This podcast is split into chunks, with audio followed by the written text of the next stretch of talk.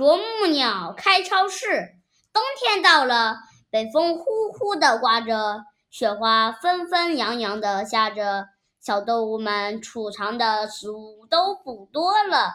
啄木鸟看见大家短缺食物，决定开一家森林超市。啄木鸟想：我很喜欢吃虫子，其他动物一定也很喜欢。于是，他就采购了大量的虫子，摆在货架上。第一位顾客来了，是松鼠妈妈。松鼠妈妈说：“请问这里有坚果吗？”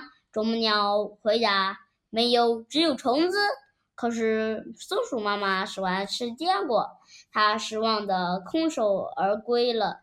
于是啄木鸟又采购了大量的坚果。第二个顾客来了，是小兔子。小兔子说：“请问你有胡萝卜吗？”啄木鸟回答。只有坚果和虫子，没有胡萝卜。可是小兔子只喜欢吃胡萝卜，它也失望的走了。啄木鸟想：为什么我的货总是卖不出去呢？他想了一会儿，终于明白了，原来不同的动物吃的食物是不一样的。后来，啄木鸟采购了各种各样的食物，把货架填得满满的。小动物们想买什么就有什么。